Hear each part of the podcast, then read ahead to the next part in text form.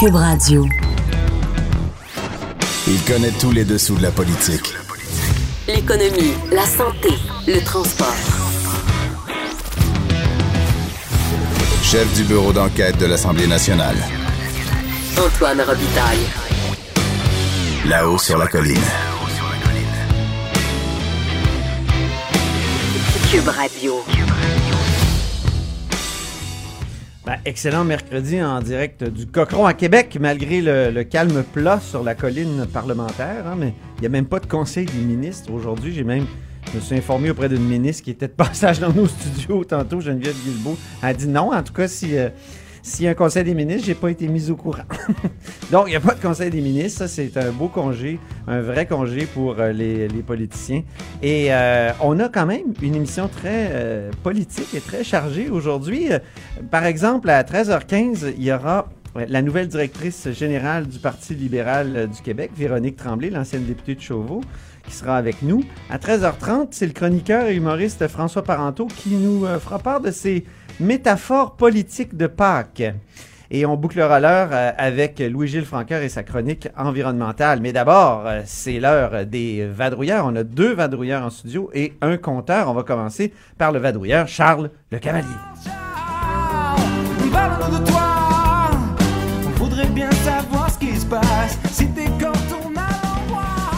Alors, correspondant parlementaire au Journal de Montréal, Journal de Québec, Charles, tu veux nous parler du registre des armes à feu? Bien oui, on en a parlé ensemble en février. Oui, Donc, euh, il y a on a- très longtemps. exactement, il y, a, il y a un petit gros problème avec ce registre qui, Oui, qui- hein. qui fonctionne présentement. là. Donc, les gens doivent euh, avoir leurs armes dûment enregistrées. Il y en a beaucoup qui ne l'ont pas encore fait. Et là, tu le sais sans doute parce que euh, qu'il va y avoir l'ouverture de la chasse aux dindons sauvages euh, le 26 avril, dans quelques jours. Ah oui, ça commence, ça, commence bientôt. Ça commence Puis Il y en a trop de dindons sauvages. là. Beaucoup de dindons sauvages, on en voit partout, là, en Estrie, en Outaouais, euh, ça pullule. Ah oui. ça, c'était, on n'en avait plus de dindons sauvages, puis ça a été comme réintroduit. Le Là, il y en a climat- comme trop. Oui, le climat aussi aide, le changement climatique, le réchauffement et tout. Ah oui. ça n'existe pas, ça. Hum, ils viennent coloniser nos territoires fertiles. Euh, bon, donc la, la chasse va recommencer et là, les agents de la faune ont un pouvoir d'inspection, donc ils peuvent demander aux gens de montrer si leur arme est immatriculée ou non, mais ils n'ont pas le pouvoir de donner une contravention Ah bon? si jamais il y a des contrevenants. OK, donc il y a comme un trou dans la loi? Ou... C'est ce que la CAQ prétend. La CAQ dit, ben, il y a un- les libéraux, ils n'ont pas pensé quand ils ont fait adopter le projet de loi sur le registre. Donc là, euh, on dit dans, dans les prochaines semaines, il devrait avoir le dépôt d'un projet de loi. Et là, la CAQ va demander là, aux partis d'opposition de, de- de l'aider à, à faire avancer rapidement ce projet de loi-là avant l'automne, parce que là, le- le- bon, la chasse aux dindons, c'est populaire, là, mais pas autant que la, la chasse, euh, Au la, chasse, la chasse au chevreuil, la chasse à l'orignal, la chasse à l'ours. Ben oui. Ce sont des chasses d'automne. Donc, les gens ne sont pas enregistrés euh, en grande Toi, partie. chasses-tu, Charles? Euh, j'ai mes cartes de chasseur. Ok. J'ai chassé une fois. J'ai pas, j'ai pas d'armes à feu. Elles ne sont pas enregistrées. On pourra en parler avec Louis-Gilles Franca tout à l'heure, qui est vraiment... une- Ben, tu lui demanderas si ses armes sont, sont enregistrées. Mais c'est quand même, c'est quand même étonnant. C'est un peu comme si on disait que, bon, je sais pas moi, la moitié des véhicules sur les routes du Québec n'étaient pas immatriculés parce ça- que les gens, ils s'immatriculent pas. Puis les, puis les policiers euh, peuvent pas vraiment euh, Ouais. donner des contraventions pour un- une auto non immatriculée. Ça serait ça, là. Exact. Alors qu'on sait très bien que les policiers peuvent donner des contraventions pour les autos qui ne sont pas Mais immatriculées. le, le menu les policiers peuvent les, Ouais. les- les policiers peuvent donner des contraventions. C'est juste que c'est Ah, sûr que les gens qui côtoient le plus les chasseurs avec leurs armes, c'est les agents de la faune avant les policiers. Donc il faut donner ce pouvoir-là euh, aux agents de la faune. Mhm. OK, très bien. Voilà. Ben, c'est un menu, un menu euh, quand même législatif chargé. Ça sera pas évident de, de faire, euh, de faire ça. Puis tout est marchandage aussi euh, à partir du mois de, de- de fin avril, mai, juin là, en- euh, sur, sur la colline. Donc, euh, Voilà, mais on peut- on pourrait croire- pas évident. On pourrait croire que c'est un projet de loi qui est simple, euh, qui pourrait être qui pourrait être adopté rapidement. Puis juste en terminant des petites statistiques là, sur le Oui, on aime ça. Euh, On aime ça, les chiffres? Euh, D'ici la fin de l'année, ça va avoir coûté 20 millions euh, pour mettre en place. Après ça, on parle de 5 millions par année pour entretenir le registre. Et pour l'instant, ben, les policiers le consultent près de 1000 fois par jour. Ah ben quand même. Quand même. Bon. Ben, on suit ça, Charles. Puis on suit les dindons aussi. Alors, euh, maintenant, euh, Patrick Belrose, correspondant parlementaire au Journal de Montréal, Journal de Québec. Mademoiselle, car j'ai rendez-vous. C'est très important. Et Patrick, euh, tu es allé participer au point de presse, à la mêlée de presse euh, du ministre Fitzgibbon. Puis euh, j'ai entendu Jonathan Trudeau tantôt qui a dit c'est une des pires mêlées de presse depuis très longtemps. Depuis Marie-Chantal Chassé, en fait. Euh, alors, parle-nous-en. En effet, quel point de presse? Et je pense que les oppositions vont écouter attentivement là, chaque mot qui ont été prononcés dans ce scrum du ministre de l'Économie, Pierre Fitzgibbon. Et je crois qu'on va entendre parler encore euh, la semaine prochaine euh, des réponses qu'il nous a données. Donc, M. Fitzgibbon, ce qu'il a fait, J'ai bien aimé dans ton texte le mot courroucé. Merci, merci. Je savais que c'était mon mot du jour. oui, c'est ça. Donc, il est courroucé par les reportages des médias à son exact. sujet. Donc, M. Fitzgibbon est venu nous voir en marge d'un événement de la Fédération québécoise des municipalités pour faire, euh, pour vider le sujet, disons, sur la nomination de M. Leblanc, Guy Leblanc, à tête d'Investissement Québec. La semaine dernière, notre bureau d'enquête a révélé que M. Leblanc et M. Fitzgibbon sont des amis, non seulement des amis, mais en plus partenaires d'affaires, étaient partenaires d'affaires jusqu'à la semaine dernière dans une petite entreprise qui s'appelle Move Protein. Donc, euh, M. Fitzgibbon avait des actions dans l'entreprise. Euh, M. Fitzgibbon, d'entrée de jeu, a dit deux choses euh, dans son message. M. Leblanc est compétent, donc euh, je ne vois pas pourquoi on critiquerait sa nomination. Et aussi, il a été nommé par un comité et pas par lui directement.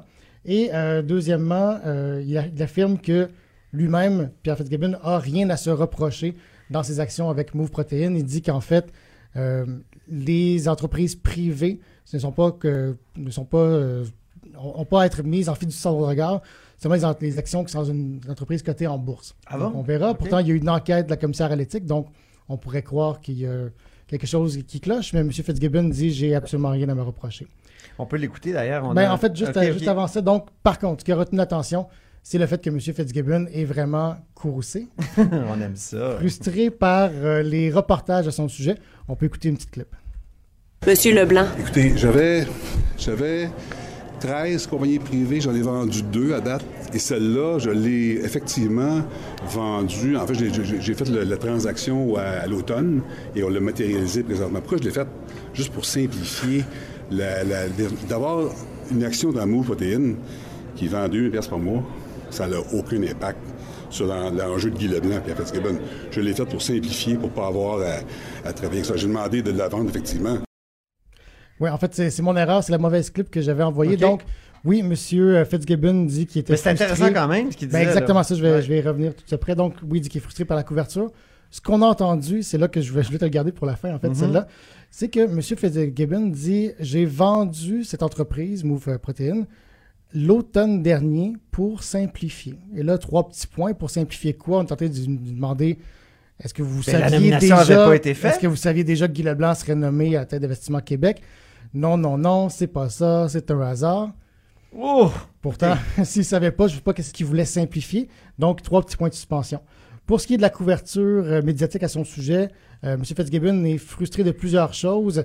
Premièrement, bon, de- dans l'article du journal, son adresse euh, a été publiée. Oui. Ça, s'est glissé dans une photo là, du registre des entreprises.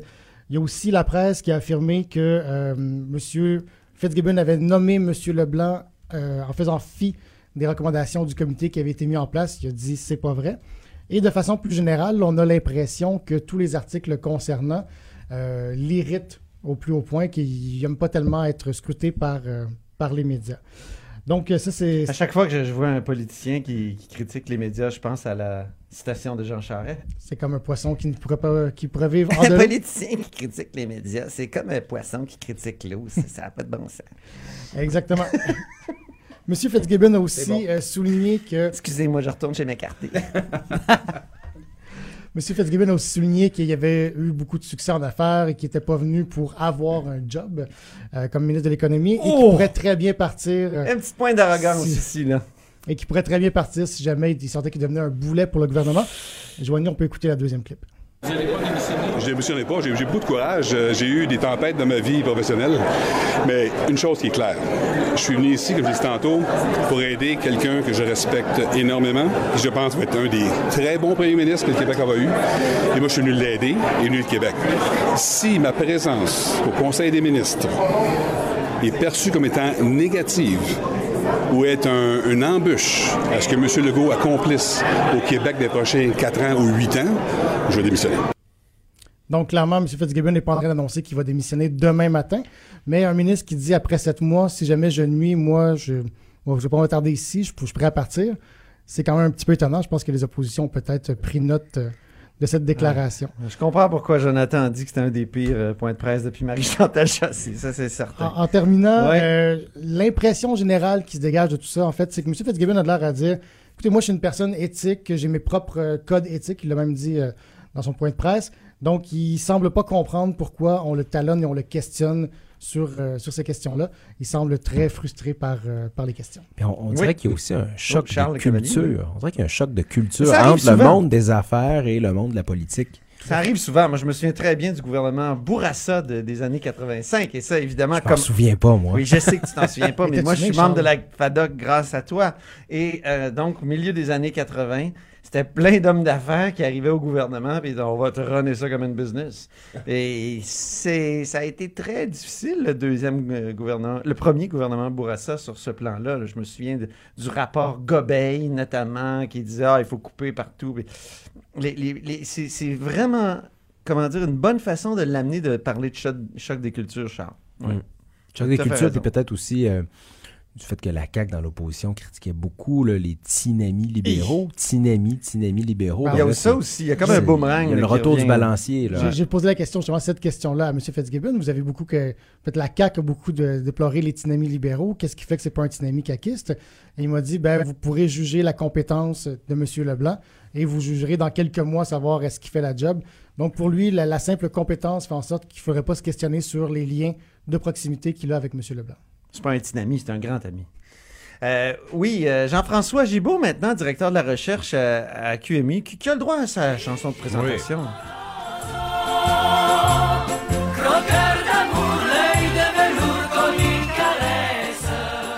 On a réservé, euh, donc, on, on est revenu à Ben- l'original, parce que hier, on avait une version japonaise de Gigi Lamoroso. Oui. Et sur, sur Fitzgibbon, euh, maintenant, euh, on, on veut t'entendre, euh. Ben oui, c'était tellement euh, un point de presse éloquent que je voulais moi aussi revenir sur certains des propos de M. Fitzgibbon. Je vous dirais, la, la chose qui, qui m'apparaît la plus évidente, c'est que là, M. Fitzgibbon est, est un peu fâché des questions qui lui sont posées, sauf que il a un, peu beaucoup couru après son propre malheur. C'est-à-dire que lui-même, c'est, euh, les gens de son cabinet se sont contredits, ont changé leur version des faits, ont tenté de faire disparaître des faits avant qu'ils soient remarqués. Et quand on fait ça, on s'enfonce. Tu sais, M. Fitzgibbon, sa prétention, dans le fond, c'est de dire il n'y en a pas de problème. J'ai nommé, oui, quelqu'un qui est un ami proche, un ancien collègue. Euh, je lui ai donné une augmentation de salaire de 50% et il n'y en a pas de problème avec ça. Il n'y en a aucun problème. Mais là, la question qui se pose, c'est que si c'est s'il voyait aucun problème au point de départ, pourquoi, avant d'annoncer officiellement la nomination de M. Leblanc, pourquoi ces transactions-là, trois jours avant, il cesse d'être actionnaire? Ou la semaine précédente, il avait tous les deux, lui et M. Leblanc, cessé d'être administrateurs, mais qu'ils ne mettent pas la même date sur le papier officiel. Euh, pourquoi son propre attaché de presse nous disait ces actifs-là là, sont dans une fiducie sans droit de regard. Puis là, aujourd'hui, M. Fitzgibbon, il dit, ben non, ils sont pas dans une fiducie sans droit de regard parce que je vais pas à le faire tant que ces entreprises-là n'ont pas de lien contractuel avec l'État. Donc, la version des faits change toujours, puis évidemment, ça amène d'autres questions.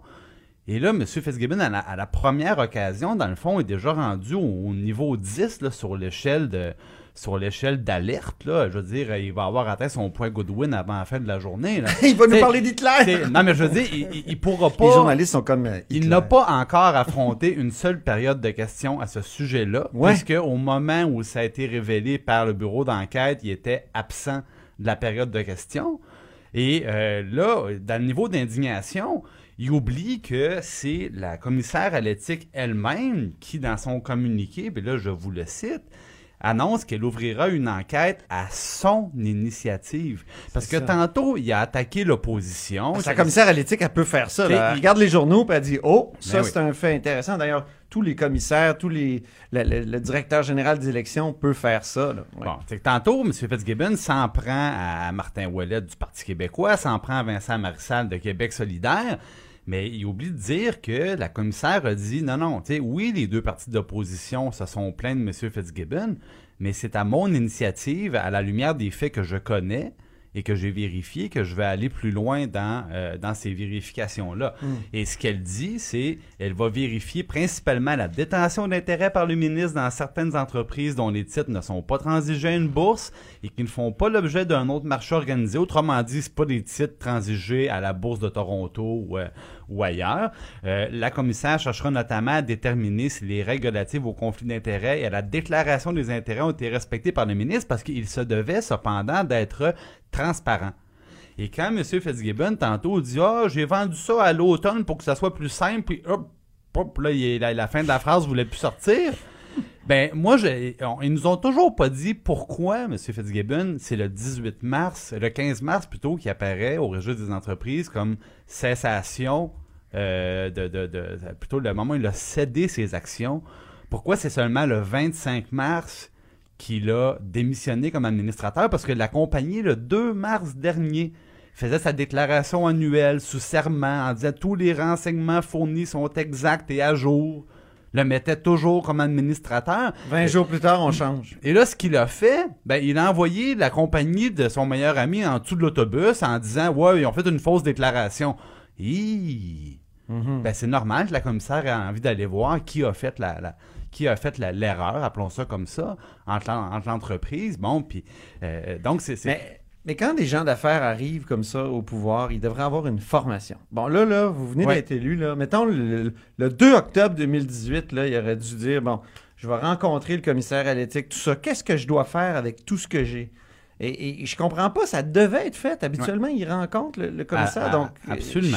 je- Puis le- le- ils ont un délai, tous les ministres ont un délai pour euh, rendre public leur déclaration d'intérêt. Peut-être ça- que 60 jours, c'est pas assez long pour vendre toutes ces il y a un actions. peu de ça. Il y a- il y a- je- je- non, mais je- moi, Ouais. je, suis d'accord avec ce que dans, le cas de M. Fitzgibbon aussi, il, il y a, un- il y a un- une transition à faire. Il doit mettre son habit de ministre et euh, au lieu d'avoir de conserver son habit d'homme d'affaires. Mm. Et euh, je vous rappelle que euh, à ses tout débuts, il y avait fait, il y un petit un événement comme ça qui était révélateur. hein. C'est notre collègue Geneviève Lajoie qui avait sorti les frais de dépenses d'automobile de son euh, du de Oui. monsieur Pierre-Gabriel Côté Les qui avait, Tesla, qui avait une Porsche, puis il change ça pour une Tesla, puis il dit donnez-moi une plus grosse allocation pour payer ma Tesla neuve.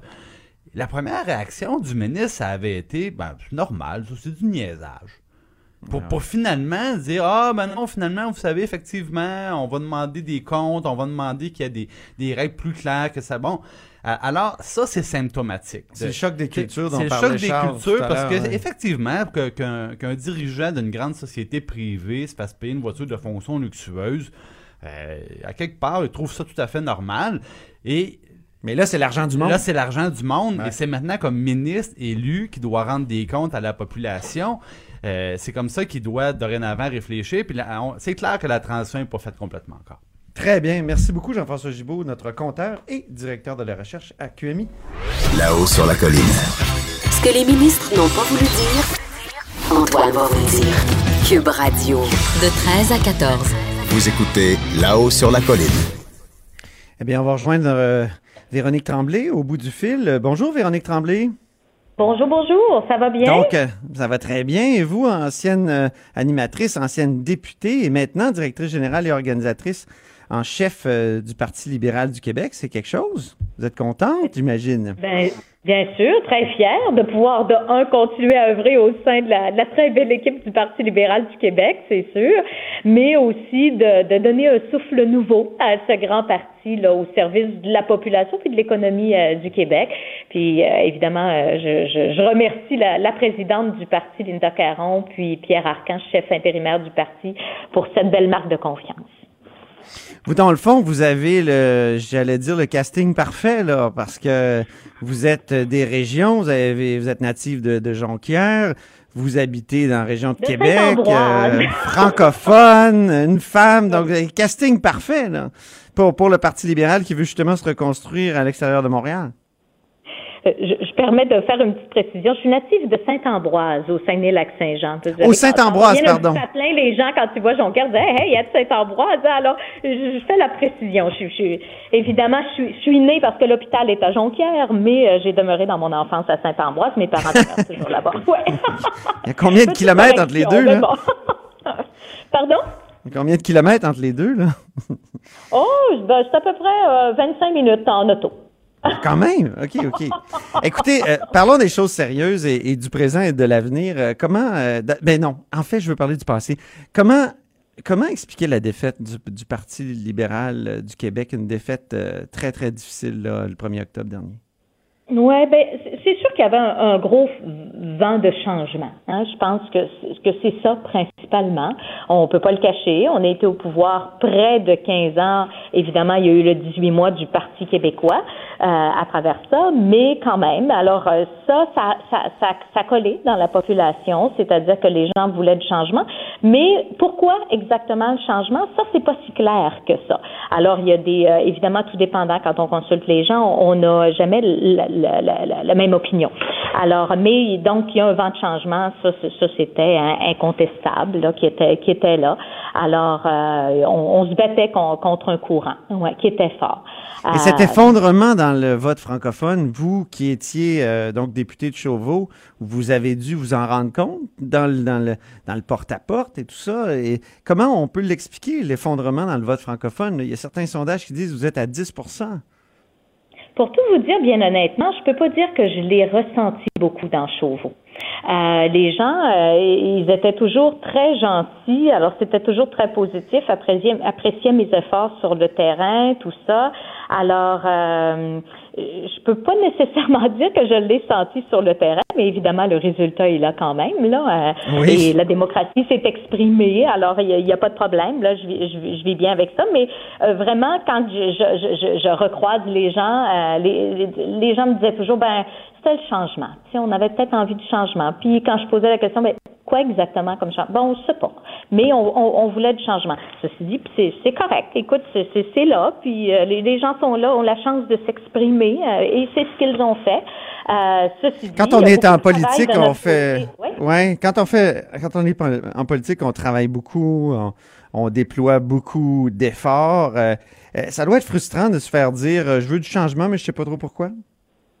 Ben, on, non, frustré, non. Les gens, ils ont le droit de, ils sont pas obligés de me le dire non plus personnellement. hein. Ils ont peut-être des raisons qui les motivent sans qu'ils me les expriment euh, en personne euh, aussi. Puis je respecte ça. Euh, c'est sûr que c'est difficile perdre en, politique, surtout quand on aime passionnément ce qu'on fait, et c'était mon cas. Euh, donc je m'impliquais, puis je, je- je- j'aimais vraiment ce que ce que je faisais. J'aimais euh, travailler au sein de mon comté avec mon association aussi. Alors une belle équipe libérale. J'étais fière de mon équipe. J'étais fière de notre bilan, de ce que nous avons fait. Euh, alors euh, puis d'ailleurs, je vois que ça porte encore ses fruits aujourd'hui. Euh, le nouveau gouvernement peut profiter de la marge euh, budgétaire que nous avons dégagée. Et je regardais encore récemment différents articles qui disent que le Québec est moins endetté que l'Ontario depuis plus de 60 ans. Alors, euh, je je suis fière de ça parce que notre gouvernement a contribué à ça. Ceci dit, je pense qu'il faut aussi, euh, on, on- y a eu un résultat. Euh, vous parliez tout à l'heure du vote francophone, n'empêche qu'on a quand même eu plus d'un million de, de, de votes. Donc, en termes de, de, de, de, de, pourcentage, oui, il y a une différence, mais le Parti libéral est encore très présent. Et on le sent d'ailleurs sur le terrain parce que notre membership va bien. Euh, Les inscriptions au Conseil général, ça va bien euh, aussi. Donc, Conseil général qui va avoir lieu les 4 et 5 mai à Drummondville. Et le membership va bien. Est-ce que, euh, excusez, je vous arrête. là. Le, le membership va bien parce que ce qu'on avait comme, écho, c'est que ça allait pas très bien. Le dernier, moi, j'étais au congrès des, jeunes euh, libéraux euh, juste avant le déclenchement des élections. Puis euh, il y avait jamais eu si peu de jeunes au, congrès des jeunes. Il y a eu le rapport d'un des d'un des anciens euh, euh, membres du, co- du conseil exécutif du Parti libéral où on faisait état d'une espèce de, catastrophe pour le militantisme du parti euh, sous Philippe Couillard. Donc, quand vous dites le, ça, déjà, déjà, ça s'est déjà amélioré ou quoi? Oui, effectivement. Ben, je vous cacherai pas que le fait qu'il va y avoir euh, une campagne au leadership, bien, ça stimule le membership. Ça, je peux pas vous le cacher. C'est, là. Hein? Alors oui, ça, ça a un impact, euh, d'autant plus que les règles ont changé en 2015. Donc, c'est chaque membre euh, du Parti libéral qui va pouvoir voter pour le ou la pro- prochaine chef. Alors, euh, et les règles seront connues euh, lors de notre euh, Conseil général les euh, 4 et 5 mai de Drummondville. Donc, on va présenter les règles, on va présenter aussi le, le calendrier de la course à la chefferie. Alors, les gens ont bien hâte, veulent s'impliquer. Ce qu'on a fait aussi, il y a beaucoup de travail qui, qui a été fait euh, par euh, l'ensemble de, de, de l'équipe libérale depuis le, le 1er octobre. Il y a des tournées régionales qui ont été effectuées. On a rencontré, sondé euh, toutes les associations, euh, les membres, mais également les sympathisants euh, du Parti libéral. Euh, beaucoup de gens qui veulent s'impliquer euh, à la reconstruction, au renouveau du Parti libéral. Et ça, on le sent vraiment sur le terrain. Et Vous- vous, ça. Véronique de Tremblay, vous êtes, puis on va poursuivre Ouais. là-dedans. Vous, Véronique Tremblay, vous êtes favorable à une course euh, rapide ou, ou plus éloignée dans, le- dans le mandat? Là? Moi, je vais vous dire, Une je suis course à la direction. moi, je vais vous dire, je suis favorable à ce qu'on respecte l'opinion des membres. On les Ouais. a consultés, puis je tiens à ce qu'on respecte leur opinion. Alors, c'est vraiment ça ma, ma position. Et évidemment, tout ça sera dévoilé là, à- le- lors du euh, Conseil général. Parce que ça a été particulièrement houleux la dernière fois là, à Bécancour entre les cours et, et, euh, entre les militants, je veux dire, et ceux qui, qui et, et la direction du parti, euh, vos prédécesseurs notamment. Euh, Est-ce que honnêtement, je n'étais vous pas craignez la prochaine alors je rencontre? pourrais pas commenter. J'étais pas présente, je pourrais pas commenter. Euh, Effectivement, comme vous, j'ai entendu qu'il y avait eu de bonnes discussions. Mais c'est sain des bonnes discussions. Le jour où il y aura plus de bonnes discussions, là, il va y avoir un problème.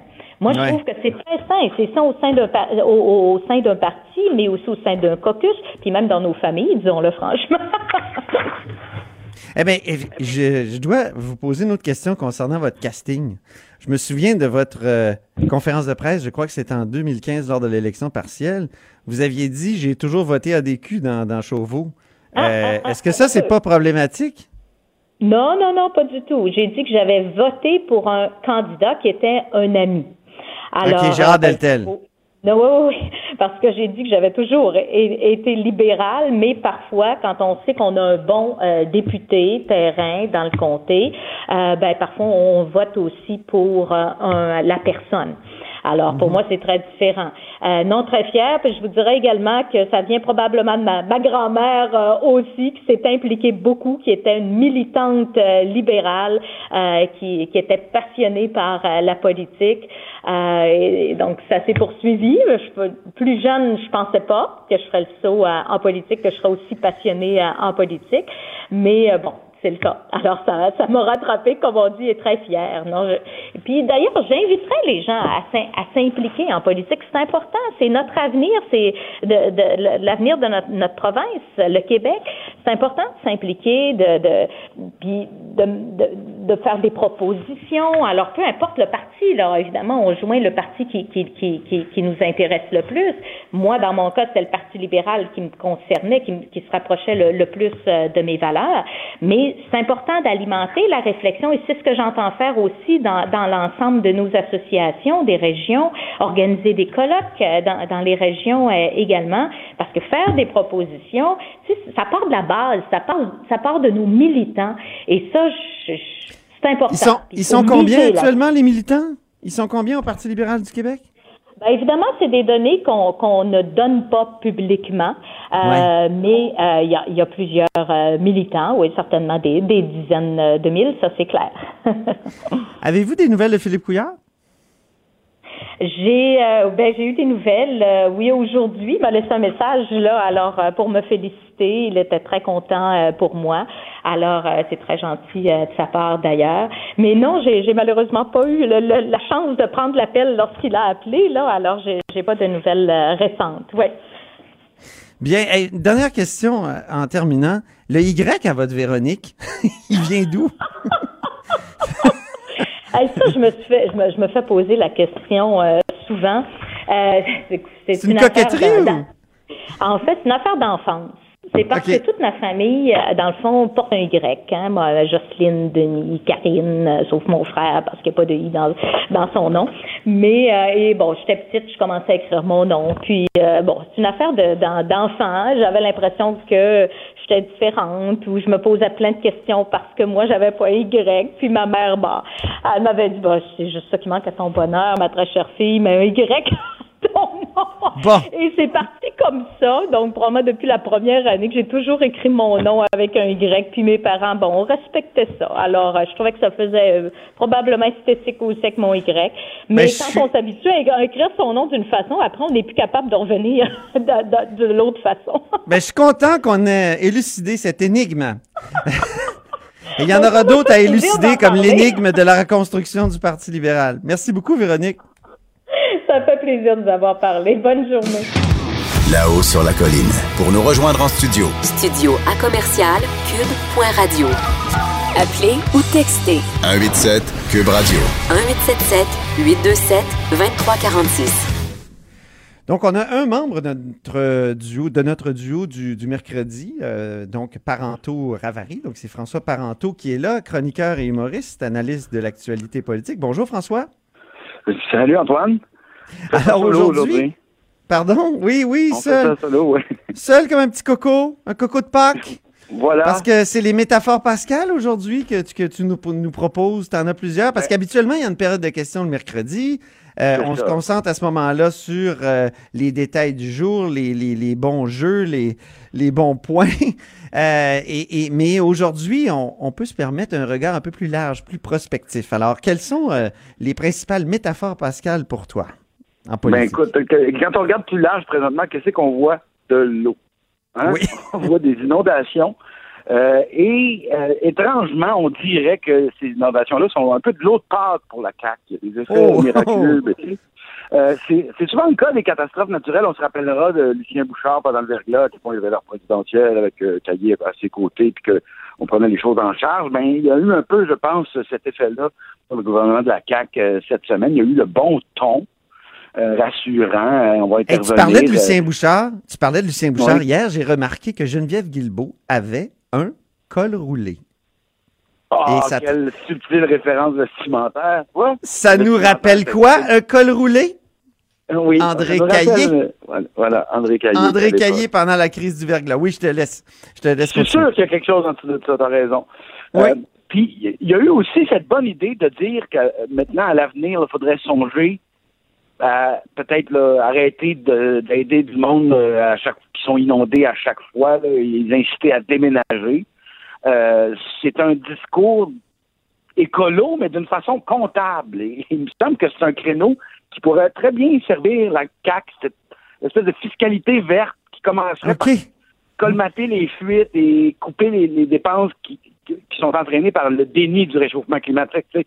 Donc, ça part d'un réalisme. Il faut quand même saluer qu'on on reconnaît le réchauffement climatique, contrairement à, à d'autres pays, là, euh, et qu'on sait que le réchauffement climatique va augmenter quoi qu'on fasse, mais on peut juste faire en sorte qu'il augmente moins. Mais surtout, on ça. peut plus fermer, on peut plus fermer les yeux sur les conséquences que ça a puis y réagir. Donc ça, Il y avait une sorte de franchise hein, là-dedans. Oui, exactement. Et c'est écolo, mais pragmatique. C'est pas dans le côté idéalisme de l'écologie. C'est comme bon, ok, on fait face. Puis là-dessus, il peut même se dégager une espèce de fraternité étonnante entre euh, la CAC et QS pour la suite. D'ailleurs, je pense qu'on en a vu un aperçu là, quand il y a eu une espèce d'atelier. Je ne saurais pas comment ça s'appelle, un comité. Ah, je, je vais te le dire. C'était l'étude des crédits du conseil exécutif. Puis Voilà, c'est Catherine hein? Dorion qui questionnait François Legault. Et il y a eu comme des échanges sympathiques, comme tu l'as fait remarquer. Oui. Euh, comme si sur certains enjeux, là, arrêter le niaisage de subventionner ou de, de favoriser des trucs qui nous qui nous coûtent plus cher finalement par leur contribution au réchauffement climatique.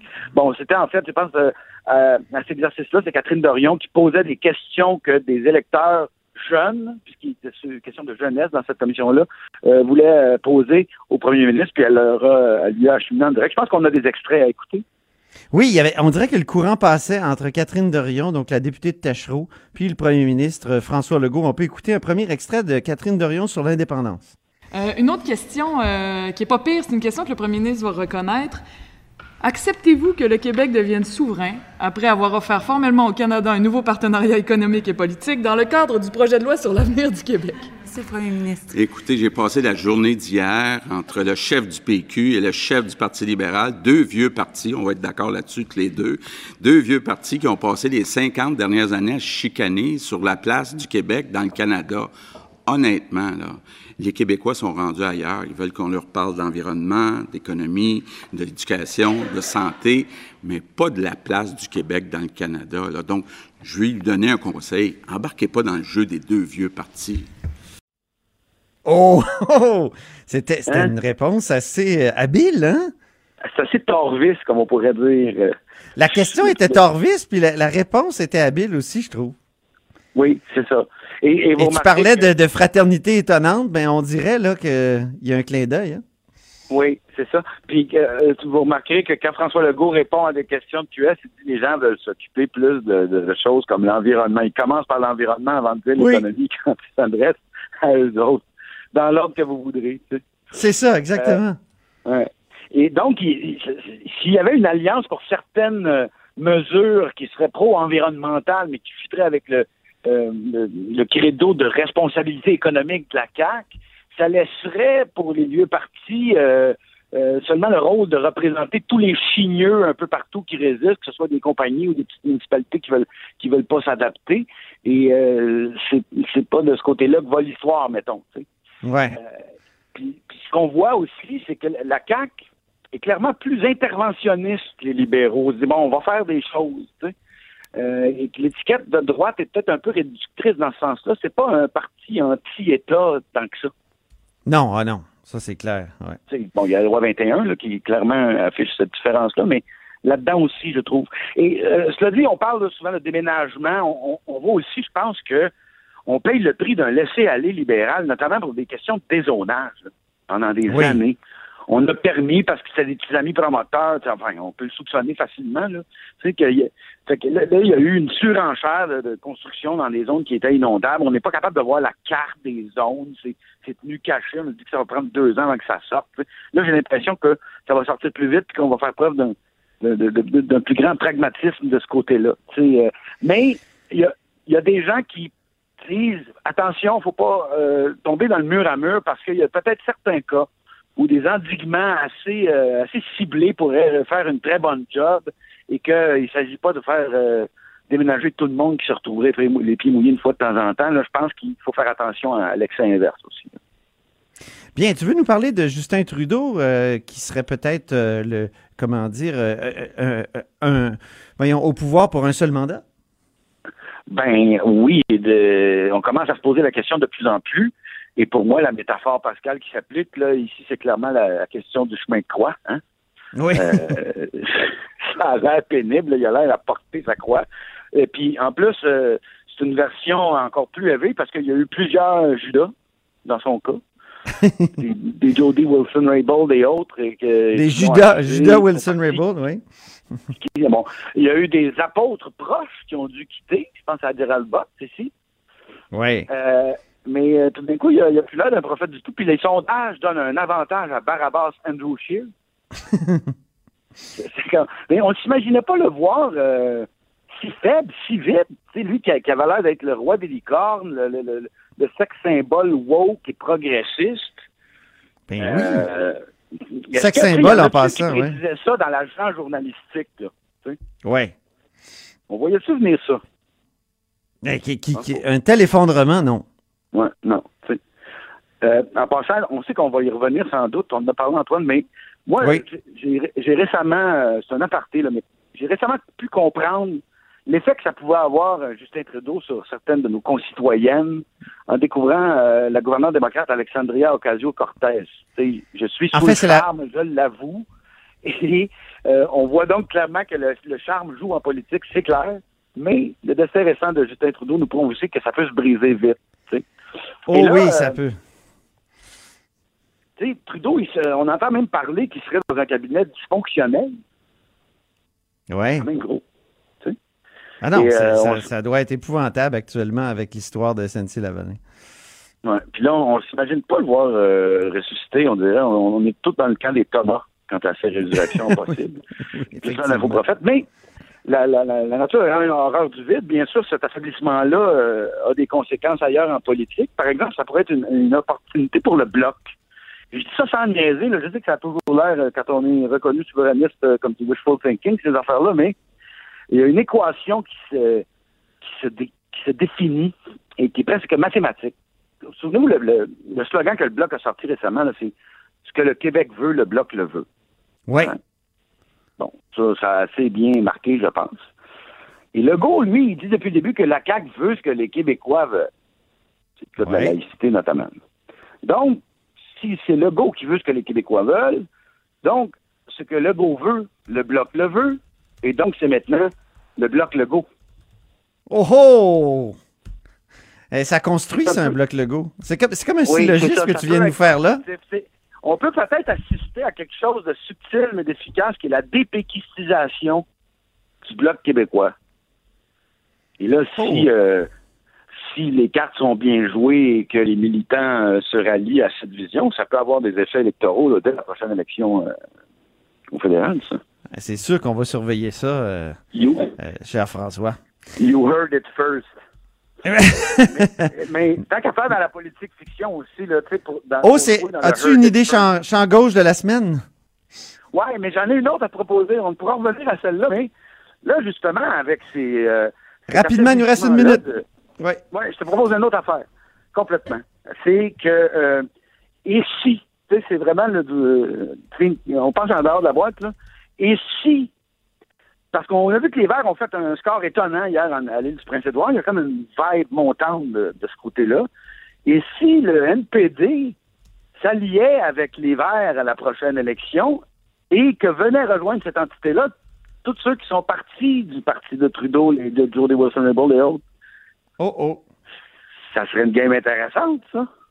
Ça. La donne serait complètement transformée, c'est clair.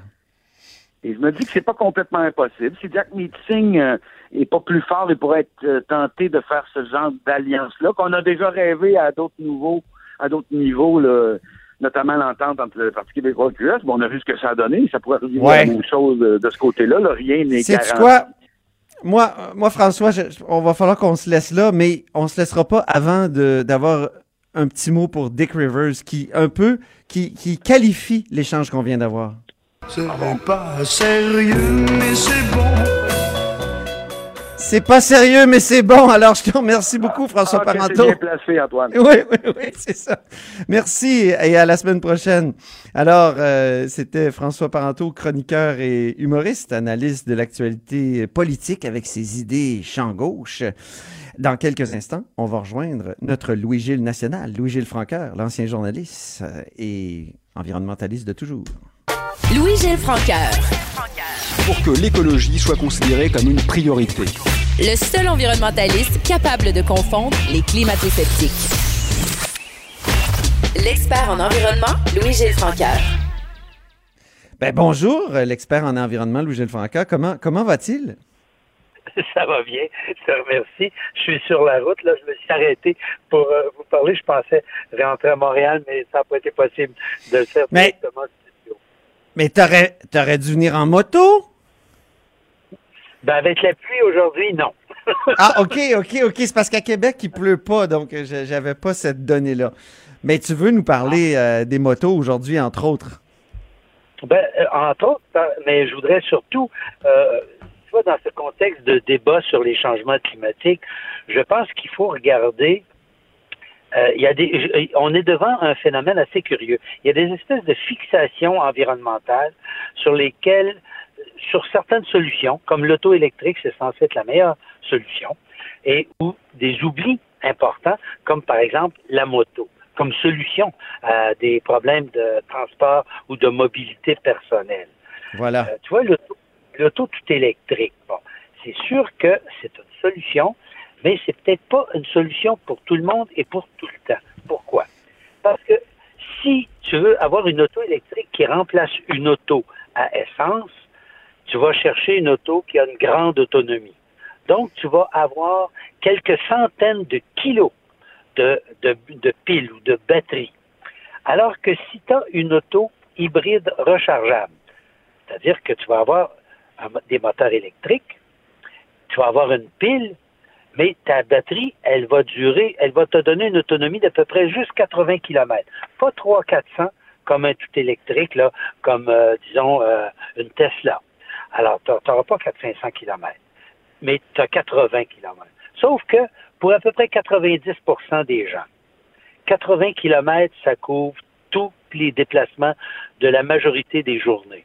Ben Alors, oui. donc, ça veut dire ça veut dire qu'à ce moment-là, tu roules quand même tout électrique, mais avec 4 à 5 fois moins de batterie. Et Ouais. quand tu as besoin, quand t'as besoin d'une plus grande autonomie avec une hybride rechargeable, c'est pas un problème. Elle part, il y a une, une génératrice dans l'auto, elle part sans que tu aies quoi que ce soit à faire, c'est automatique, et elle fournit l'électricité que ta batterie ne te fournit plus. Donc, à ce moment-là, tu vas dépenser peut-être 15 à 20% de l'essence que tu dépensais auparavant. C'est énorme. Ça veut dire qu'on peut, avec une hybride rechargeable, réduire sa consommation d'essence d'à peu près 80-90 Mais Je pense qu'il faut vraiment rebaptiser ta chronique, euh, Louis-Gilles, euh, l'écologiste paradoxal. Parce que là, tu nous dis qu'il faut peut-être brûler un peu de, de pétrole pour être plus écologique. C'est fascinant. Non, c'est parce que euh, s'il fallait que toutes les autos soient toutes électriques avec une autonomie de 500 km, on Ouais. viderait en quelques années les réserves de lithium de la planète. Ah, c'est ça. dans- Ouais. le- Oui. Et puis, en plus de ça, il va falloir éliminer ces piles-là, les recycler. Mais ça veut dire une quantité de déchets importante. Alors que si tu as une hybride rechargeable, tu as 4-5 fois moins de, de batterie, mais tu vas réduire ta consommation d'essence de 80 à 90% Imagine-toi si sur la planète, dans le moment, on était capable de réduire de 80 à 90% la consommation d'essence globale. On va dire Ben une oui. chose, on règle un gros problème. Mais Oui, on oui. ne crée pas un problème chimique avec le problème que, que nécessiterait soit une pénurie de lithium ou soit un problème de déchets euh, dangereux. Alors donc, il y a eu deux grandes commissions sur la planète qui se sont planchées là-dessus, une en France et une en Angleterre. Et les deux ont conclu que l'auto tout électrique, sauf pour des besoins urbains, des choses comme ça, c'est pas la meilleure solution. Ils disent environnementalement, globalement, quand on tient compte de tous les aspects, une hybride rechargeable est une meilleure solution. Moi, je suspecte qu'au Québec, on mette l'accent là-dessus parce que ça fait vendre plus à Hydro-Québec, mais pas vraiment plus, parce que une hybride rechargeable va rouler 80-90% du temps en mode électrique. Donc, ça serait à peu près la même consommation, mais avec beaucoup moins de problèmes. Et beaucoup de gens, à ce moment-là, s'il y a une auto électrique, ils vont avoir une deuxième voiture, des fois à essence, pour les longues distances. Alors que Ouais. si tu as une hybride rechargeable, tu peux faire la longue distance, la courte distance, avec le minimum d'impact sur les deux tableaux, les déchets et l'autonomie énergétique. Alors, c'est surprenant de voir qu'au Québec, on accorde la priorité au tout électrique, alors que le consensus scientifique, c'est beaucoup plus d'aller vers la, la voiture rechargeable euh, hybride, comme une Volt, comme la Donc, il Mitsubishi. faudrait, il faudrait subventionner comme euh, davantage les, les hybrides Oui, parce que rechargeables? les hybrides rechargeables, on donne la moitié du- de ce qu'on donne pour le tout électrique. À mon avis, on devrait faire exactement l'inverse. Ah, c'est une mauvaise, c'est une vision trop courte, trop ciblée au plan environnemental quand tu as un- une vision plus grande. Tu tiens compte des déchets et tu tiens compte des besoins de la planète à long terme. Parce que si, on- si l'Occident, les premiers, les plus riches achètent des autos avec une très grande autonomie, puis qu'on on crée une pénurie de lithium, on n'est pas plus avancé environnementalement. On va revenir au pétrole. Ouais. Euh, Parle-moi un peu de, de la moto, Louis-Gilles. Euh, je sais que depuis que tu es depuis longtemps un moteur invétéré. Et tu en as eu plusieurs motos. Tu en, as t'en as une là, une nouvelle récemment qui, qui a l'air fabuleuse. Parle-nous un peu de l'utilité de la moto dans cette espèce de solution globale contre, euh, de, de lutte contre les changements climatiques. Ben, tu vois, tu es un bon représentant du Québécois moyen. Tu as dit que j'étais un motard. Je suis plutôt un motocycliste. Les Québécois, il y a un problème avec la moto. Il y a un problème avec la moto parce que tu dis que tu as une moto, tu passes pour un Hells Angel. Alors, il faut, il faut, faut déconstruire ça, euh, Antoine. Ça marche pas, là. Tu comprends? En fait, le C'est vrai, j'avais le mauvais mot. ouais. on cherche, on cherche des solutions sur la question des changements climatiques. Mais on oublie que là, cette technologie existe, ça coûte pas cher, c'est économique, ça réduit énormément la consommation d'essence. Tu sais, les plus grosses, les Harley, ils vont faire 7-8 litres par kilomètre. Mais les plus Oh. petites, Euh, Louis-Gilles, la, la trame la est lancée euh, pour la, fin de l'émission. Je te remercie beaucoup. Je te souhaite de sortir euh, du trafic, puis on se reparle très bientôt, en effet. Merci. Donc, c'était Louis-Gilles Franqueur, notre expert en environnement, ancien journaliste et ex-vice-président du BAP. Cube Radio.